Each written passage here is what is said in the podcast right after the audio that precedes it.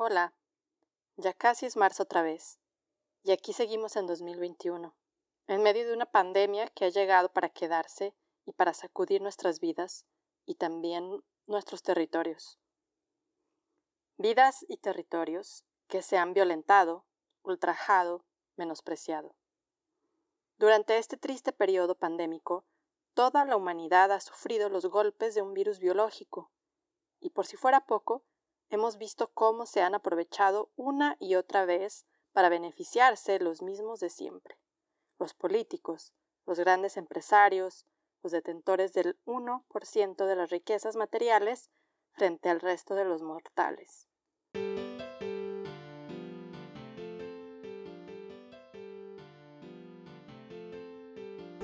Por eso decidimos comenzar el año y esta nueva temporada del podcast retomando algunas ideas y conceptos que representan mucho más que un espacio físico, por ejemplo, delimitado por fronteras geopolíticas. En esta ocasión hablaremos sobre el territorio. Ya sé, eso ya es mucho y seguro hay muchos debates sobre el asunto.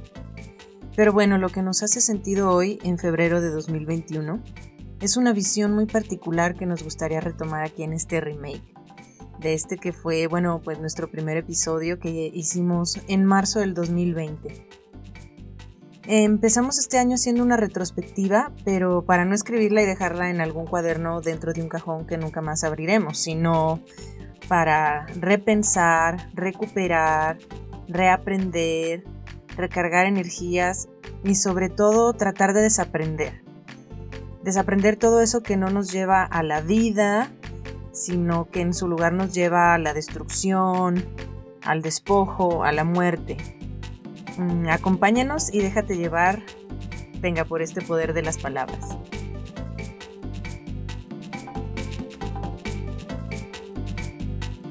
Esto es de la representatividad a la palabra. Les damos la bienvenida a la nueva temporada recargada y mejorada desde nuestras casas. Yo soy Claudia Martínez en Río de Janeiro y me acompaña Mariana Velasco desde Guadalajara.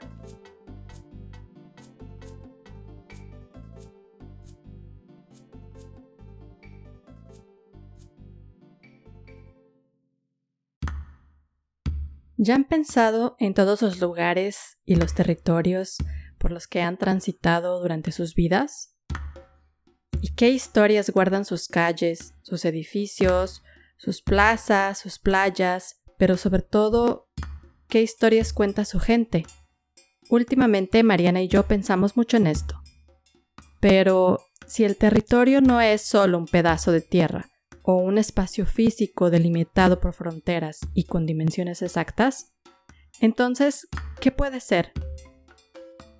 Antes que nada, creemos que el territorio es una colectividad una colectividad que genera y conserva la vida. Y esto es algo que los pueblos originarios intentan enseñarnos con su lucha por la vida desde hace más de 500 años. Esta investigación de la historia me llevó a lo que es la lucha de la comunidad. Eh, no, no está como apartado lo uno del otro.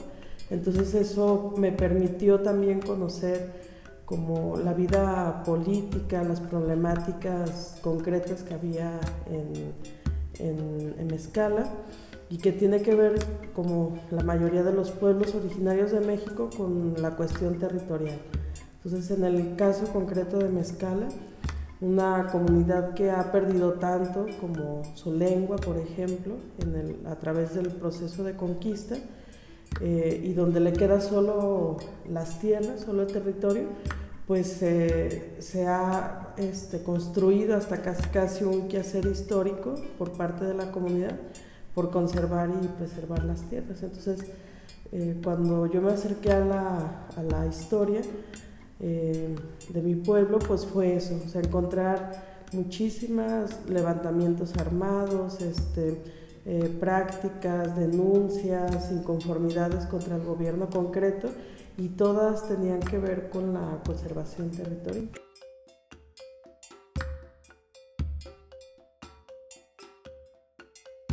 Ella es Rocío Moreno, originaria y comunera del pueblo Coca de Mezcala. Es profesora e investigadora. Estudió historia en la Universidad de Guadalajara, pero según nos cuenta, el título de historiadora se lo ha ganado por acercarse a la gente mayor de su comunidad. Esto para ella representa la verdadera universidad, donde ha logrado reconstruir el pasado y la historia de su pueblo, Mezcala. Este lugar, Mezcala, es nuestro punto de partida. Es el territorio que Clau y yo reconocemos como un lugar cargado de memorias de infancia por estar pegado a la laguna de Chapala y también de la época en la que descubríamos que otras historias existen, además de las contadas por los libros de la escuela. Existen esas historias y existieron y resisten justo en el estado en donde nosotras crecimos y en la laguna que frecuentamos tantas veces con amistades y familiares. Mezcala es un pueblo que tiene 3.600 hectáreas de tierra comunal, que también es una, una forma particular de la tierra, eh, eh, que solamente algunos pueblos en todo el país la conservan. Eh, quiere decir que no hay propiedad privada, que no hay un ejido, sino que las tierras, todas las 3.600 hectáreas, son de un pueblo, de una colectividad. Eh, y además de esas 3.600 hectáreas, cuenta con dos islas que se encuentran a medias aguas del lago de Chapala, o sea, enfrente del pueblo. Eh, y, la defensa territorial, la lucha de Mezcala ha sido a partir justo de, estos dos islotes eh, del agua que, se encuentra en el lago de Chapala, que para nosotros también es tierra, pues no, es, parte del territorio y estas 3.600 hectáreas. Eh,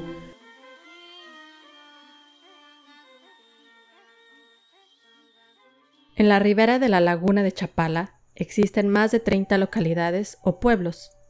Entre los más conocidos por su belleza y su tranquilidad están Ajijic y Chapala. En las últimas décadas ha aumentado el número de jubilados extranjeros, principalmente de Estados Unidos y de Canadá, y han venido para comprar terrenos o construir sus propiedades para pasar su jubilación en un lugar cálido, fértil y además muy bonito. Hasta aquí todo bien. Nada en contra de que las personas puedan pasar su vejez con calidad de vida. Los problemas vienen después, en parte como consecuencia de esta creciente demanda que además se paga en dólares es la tal especulación inmobiliaria, con todos sus pros y sus contras. Por eso, una de las principales luchas del pueblo comienza hace más de 20 años, y es en contra de un empresario de Guadalajara que ha invadido el territorio de la laguna de Chapala para construir fraccionamientos. Resulta que Mezcala tiene el título de ejido o de tierra comunal, un título concedido por el gobierno de México a raíz de la reforma agraria eh, hace más de 100 años. Fue por eso que la comunidad obtuvo la sentencia a su favor para que no se avanzara la construcción dentro de su territorio.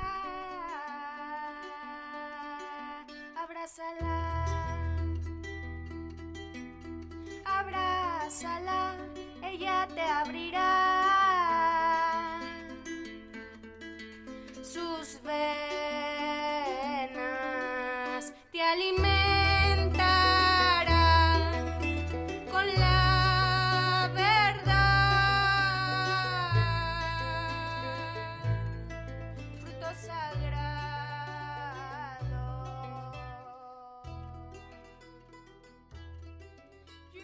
Afortunadamente, después de 20 años, la comunidad de Mezcala ha tenido ya ahora la sentencia por parte de los tribunales, donde pues ellos mismos acreditan que la comunidad es la que tiene la posesión y que no puede existir la propiedad privada en tierras comunales. Pero para que ellos, el, Estado mexicano, aceptara eso, pues tuvieron que pasar 20 años, este, peritajes, muchísima represión eh, porque este eh, invasor empresario eh, estuvo cobijado siempre por la policía municipal, por juzgados, este, eh, por el Ministerio Público de Pochitlán. Entonces, no es una cuestión solamente de luchar en tribunales agrarios, sino en la vida cotidiana, pues es como enfrentarte a ese montón de corrupción pues, que hay en, la vida diaria en nuestro país.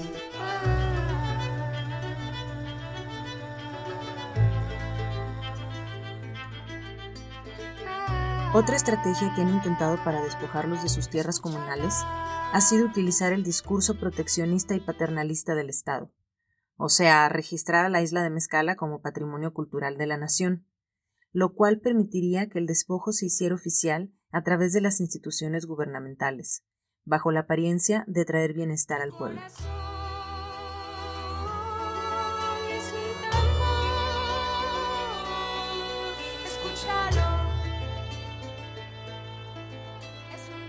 Y despojando a la comunidad de este espacio ancestral, sagrado, eh, eh, a la gente mayor, los niños también lo, pueden decir, pero nosotros decimos que es el corazón del pueblo de Mezcala, ¿no? porque ahí nace y se refugia la historia de, nuestra comunidad.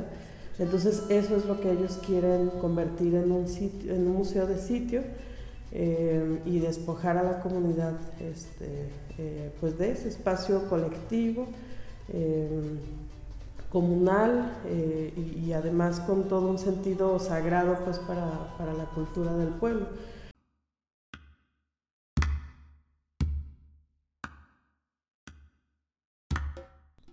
Si seguimos la lógica de la construcción colectiva, de la relación histórica con el territorio y de la lucha por la vida, los pueblos indígenas se han organizado para hacer vínculos entre sí y fortalecer su lucha a lo largo del territorio mexicano. A esa lucha se han unido organizaciones, colectivos diversos, barrios, tribus y personas que buscan el reconocimiento de la autonomía sobre sus pueblos y sus territorios.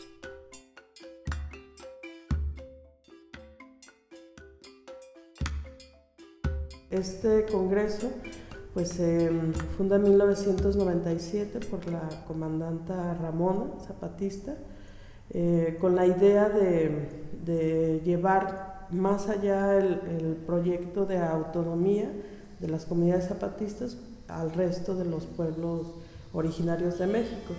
Entonces, desde ya 23 años que tiene el Congreso Nacional Indígena, eh, nosotros hemos participado como pueblo.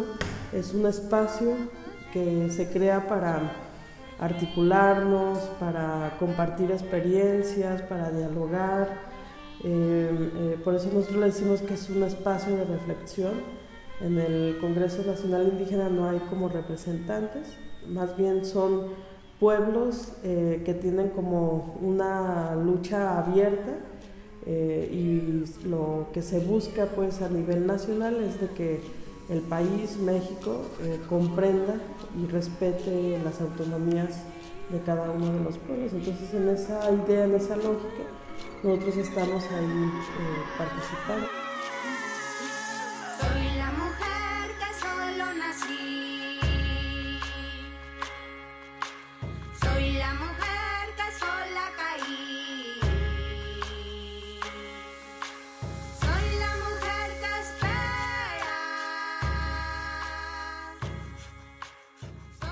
Ser una mujer indígena, profesora y vocera de su comunidad, implica otro de los grandes retos que Rocío enfrenta.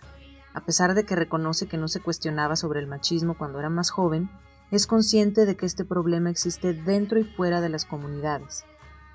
Desde su perspectiva, tanto los hombres como las mujeres no entendemos la complejidad del patriarcado, y además lo reproducimos y habitamos.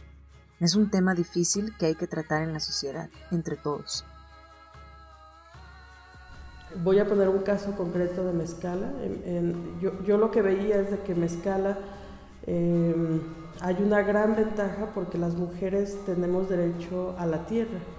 O sea, cuando tu papá y tu mamá te, te heredan si eres hombre o mujer. Entonces, esa es una gran ventaja porque en otros pueblos, incluso no necesariamente pueblos originarios, sino eh, o, en espacios urbanos incluso, la idea es de que eh, el hombre es el que tiene que recibir como la posesión de los bienes inmuebles porque es el que le va a sacar adelante una familia, ¿no? Esa es como la idea sembrada en México, la mayoría, pero en pueblos originarios este, hay lugares donde, donde se casa la persona, la mujer, y los bienes que le son heredados se los entregan a su esposo, por ejemplo. Ahí es cuando podemos ver como el extremo, ¿no? Y nosotros decíamos que pues era una gran ventaja el que nuestro pueblo, o sea, por cientos de años, la mujer pues es dueña de la tierra. Pero eso no quiere decir que no existe este, eh, machismo, que no existe eh, eh, modos de exclusión de la mujer en la vida pública y política. Soy la mujer, piedra del sol, soy la mujer, luz del día, soy la mujer que hace girar, soy la mujer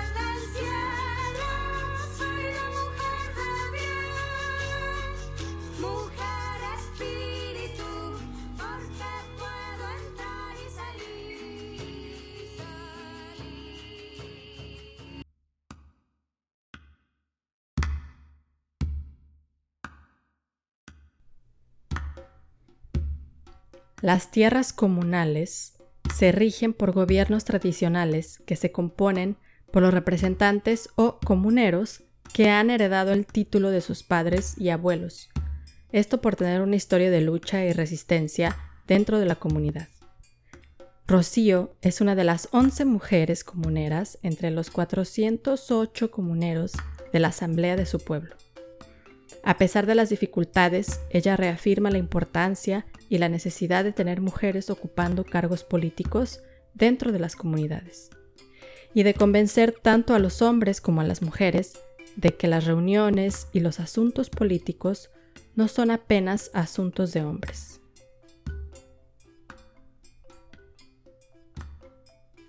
Ixcuactlastoli yeniqui mochinteoyot, Citlaltin, Tonatiu iuan metzli, mochin tlacayot, neyolnonotzalistli iuan hueli camatilistli, ayoc monesi, y montescapan.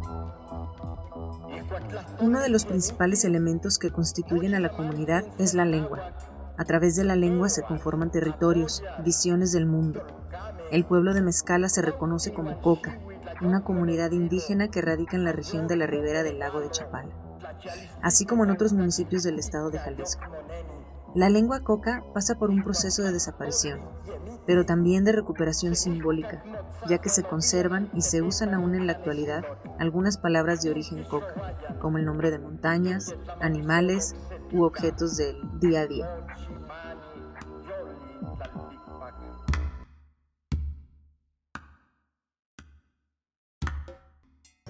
Eh, le damos más importancia a la, a la lengua. Hace mucho tiempo nosotros no entendíamos por qué se había perdido la lengua, o sea, que había sido a lo mejor un motivo de desinterés por parte de la población, este, o la presión del racismo que existe en Jalisco, de, de- de dejarla de hablar porque era lo más conveniente en- en- en, eh, para poderte tú relacionar pues, con, la, con, con otros espacios fuera de, de la comunidad. Pero no nos dimos cuenta que, el- que nuestro pueblo fue este, un pueblo totalmente violentado en el proceso de conquista. Em, lo- los, los conquistadores a la llegada vieron la diversidad lingüística que existía en la zona, entonces eso imposibilitaba o frenaba de alguna manera el, el- habla, el diálogo con los pueblos y la opción más, eh, a lo mejor más, ni siquiera es nada más una cuestión rápida, sino más determinante para ellos eh, fue eh, hacerlos prisioneros perdón, y llevarlos a fundar las, las ciudades nuevas al- a su paso del recorrido pues, por todo Occidente. Por eso en los barrios antiguos de Guadalajara como Mezquitán, este, Tetlán, siempre en los archivos históricos se escuchan que, que están cocas en esos pueblos, el- que en ese momento pues son barrios prácticamente de, Guadalajara. Eh, y esta es una de las razones por la que los obligan a aprender la, nueva lengua al lugar que, que, los obligan pues a quedarse. Entonces la mayoría de, los miembros del pueblo coca empiezan a hablar el castellano ya directamente. Algunos pocos el náhuatl, pero es directamente el castellano. Entonces el registro del último hablante en la parte norte del lago de Chapala estamos diciendo que es más o menos en 1760 es eh, un poquito más de 100 años. Cuando muere una lengua, las cosas divinas, estrellas, sol y luna, las cosas humanas, pensar y sentir, no se reflejan ya en ese espejo. Cuando muere una lengua, todo lo que hay en el mundo, mares y ríos, animales y plantas, ni se piensan ni pronuncian con atisbos y sonidos que no existen ya. Una forma de reivindicar su lucha y su identidad como pueblo coca es a través de los talleres de historia comunitaria que Rocío, junto con otros miembros de la comunidad, realizan desde hace más de 10 años. Si bien la transmisión de los saberes se hace por medio de la historia oral, o sea, escuchando a las personas mayores de la comunidad, se empieza a reconocer la necesidad de escribir y de hacer partícipes a niños y niñas de la reconstrucción histórica de su pueblo y de la conservación de los bienes comunales. Rocío nos cuenta. Y los talleres los hemos dividido como en momentos históricos de la comunidad, que es el, el origen, Pueblo Coca, este, ahí vemos petrograbados, este, hacemos caminata al, bosque de la comunidad. Hay unas rocas en la comunidad eh, que, pues, se hacen un rito para pedir lluvia, entonces llevamos a los niños a, que ellos pues, eh, eh, vayan como, como comprendiendo todo, todos estos momentos o ritos que hacemos y que se ha hecho por cientos de años. Después hacemos un módulo sobre la colonia y la, insurgencia, que, o sea, la oposición que se dio al gobierno colonial en la isla, que es un momento pues fundamental para nosotros o, como de mucha identidad del pueblo de Mezcala. Em, después hacemos otro módulo de em, el siglo XIX y Revolución Mexicana, o sea, qué es lo que Mezcala estaba haciendo en ese momento y finalizamos con, con, lo actual. O sea, después de la repartición agraria, de la reforma agraria, eh, Mezcala en que se convirtió, porque los comuneros, ellos cuál es su trabajo. Entonces ahí hacemos como una división de a, a los comuneros que les toca, a los pobladores que les toca realizar para pues conservar los bienes comunales.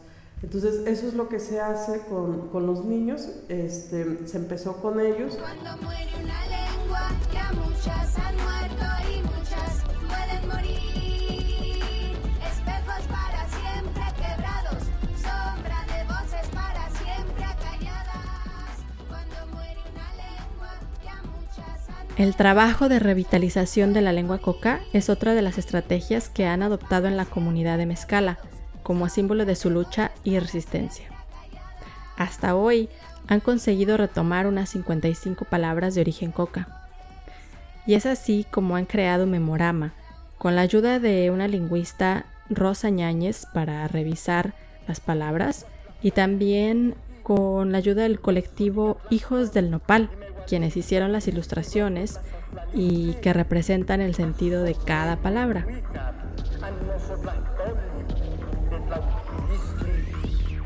Cuando muere una lengua, las cosas divinas, estrellas, sol y luna, las cosas humanas, pensar y sentir, no se reflejan, no se reflejan ya en ese espejo.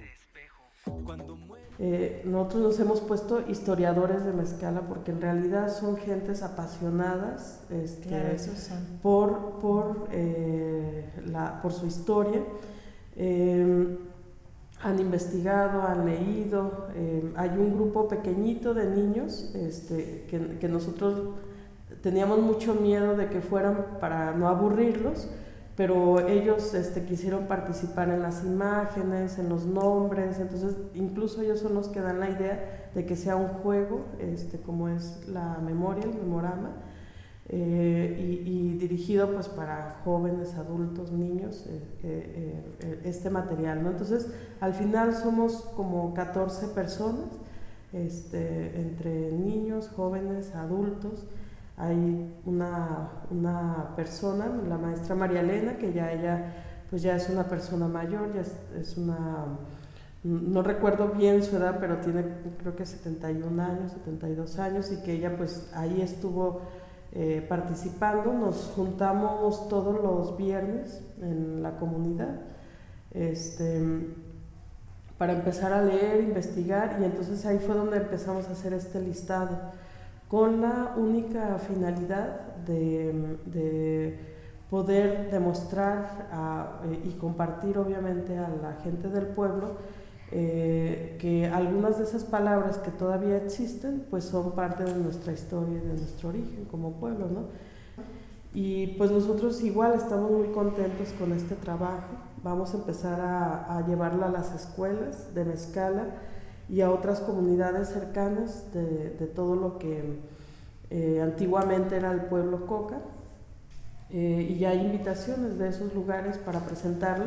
Entonces tenemos la, el sueño de que después de este recorrido a esas comunidades podamos duplicar este, el número de palabras porque ya están surgiendo.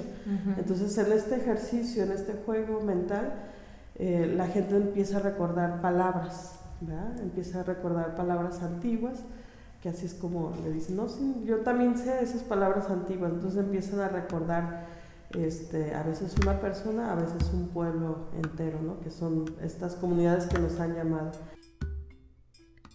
Recordar palabras. ¿Ya se han preguntado sobre el origen de algunas palabras específicas? Algunas que son difíciles de explicar o de traducir porque no tendrían ningún sentido en otro idioma o incluso en el mismo idioma español, pero que son de otras regiones y sin embargo tú te acuerdas y te suenan tan naturales y familiares. Es por eso que además de las imágenes del grupo de historiadores comunitarios, como ellos mismos se hacen llamar, crearon un folleto explicando las palabras con su respectiva traducción al español para explicar el sentido de cada una de ellas contribuyendo así al proceso de revitalizar la lengua coca. Por ejemplo, te recuerdo de, gato, que es tonchi. Entonces, eh, ay, sí, yo escuchaba a mi abuelo que, les hablaba a los gatos tonchi, tonchi. Entonces, es, es como un poco este ejercicio, o sea, se les da vida otra vez de nuevo y creo que eso es como nuestro objetivo, ¿no? el el intentar este, em, refrescar la memoria histórica de estas comunidades que conformaban al pueblo Coca. Entonces, em, son dos, dos este, materiales. Uno es este em, folleto del vocabulario, donde viene este, su traducción. y el otro es el juego de, las imágenes, de la memoria.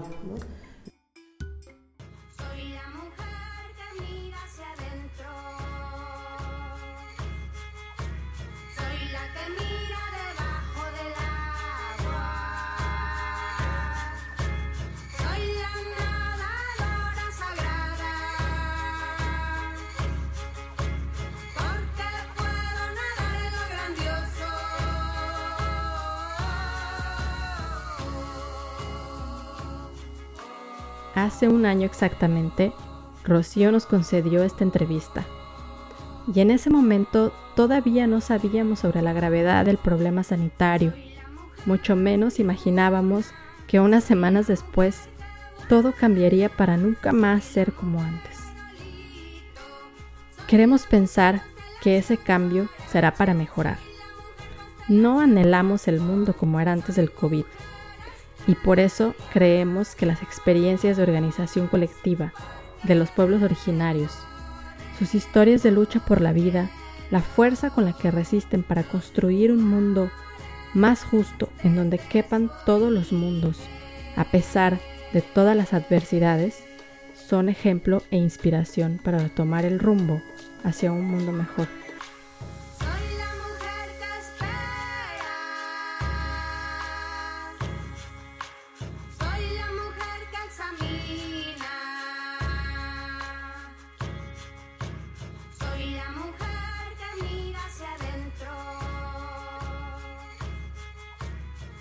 Agradecemos muchísimo la participación de Rocío Moreno y también gracias a todas las personas que nos escucharon el año pasado y que de cierta forma nos alentaron a seguir y a mejorar para poder crear más y compartirlo con ustedes.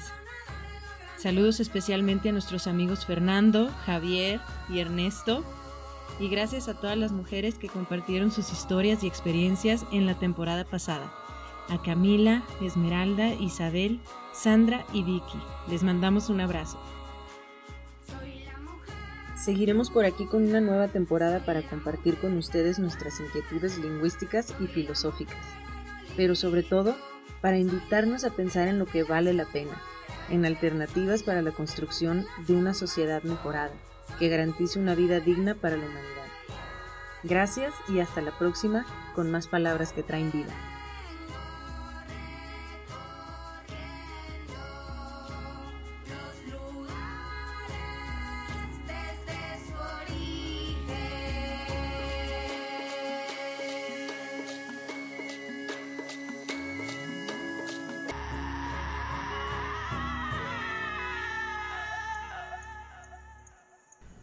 Para este episodio contamos con las colaboraciones de audio de Lucas Salgado y con la participación original de la banda Ampersand. Gracias por compartir con nosotras esta edición especial del Día Internacional de la Lengua Materna. Abrazos y hasta pronto.